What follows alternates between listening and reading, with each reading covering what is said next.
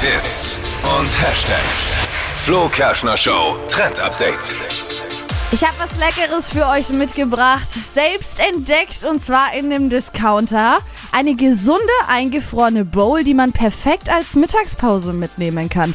Man kennt's ja aus Instagram und im Netz wird einem immer so Werbung vorgeschlagen von Mittagessen oder Essen, dass man sich schnell warm machen kann. Eingefroren, Gemüse, alles frisch, kostet aber super viel, meistens um die 10 Euro. Mhm. Und da ziehen jetzt eben viele Discounter mit und da kriegt man eben schon genau solche Bowls für 2 bis 3 Euro, was natürlich echt cool ist, um sich mal schnell was Gesundes in der große Mittagspause Frage warm ist zu ja, machen. Ja, Schmeckt das?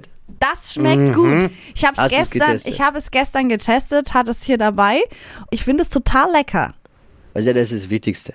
Ne? Ja. Am Ende muss es schmecken. Alle mal wieder bowlen. Ja, Bowlen.